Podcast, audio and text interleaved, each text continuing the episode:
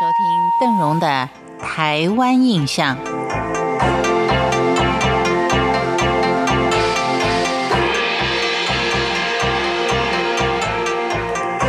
花莲的海美得令人难忘，除了众所周知的七星潭，稍往北一点还有一处名为何人的海滩。它除了美景不输七星潭，一旁还有海蚀洞穴可以探访。另外，在花莲的郊区还藏有一处绝美异仿的瀑布，而市区里的老房子咖啡馆。香醇的咖啡，充满艺术风的环境，是值得您一探究竟的。今天就为您介绍拥有着迷人沙滩与艺术之美的花莲。会到花莲的游客，应该没有人不会喜欢这儿的太平洋海景。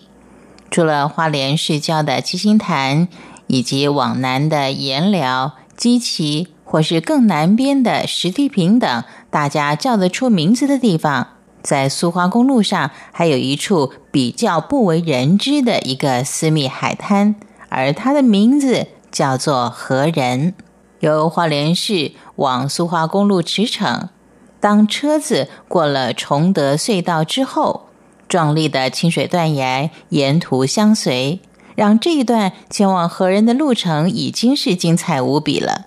在到达河人的停车场之后，顺着平坡的林荫步道往海边方向走，一湾绵延数公里长的鹅卵石砾海滩跃然眼前。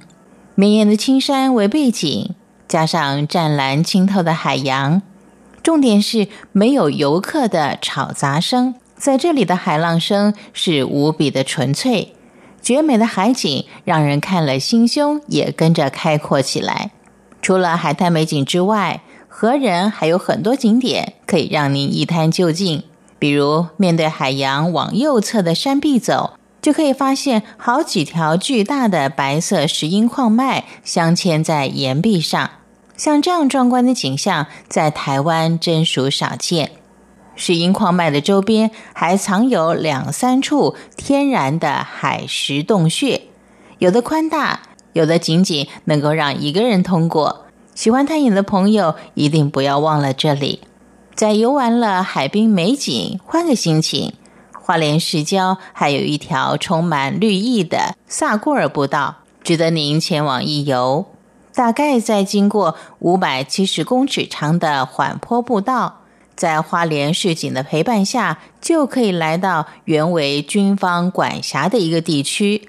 这里有举世隔绝近三十年，一直到去年底才开放的左仓瀑布，高约二三十公尺的瀑布，水量虽然不是很丰沛，但是瀑布下方清浅冰凉的野溪，非常适合夏天到这里来戏水，呼吸一下山中的芬多精。如果还有时间的话。位于花莲市区国风国中正对面的田埔新生地，也不妨的顺道一游。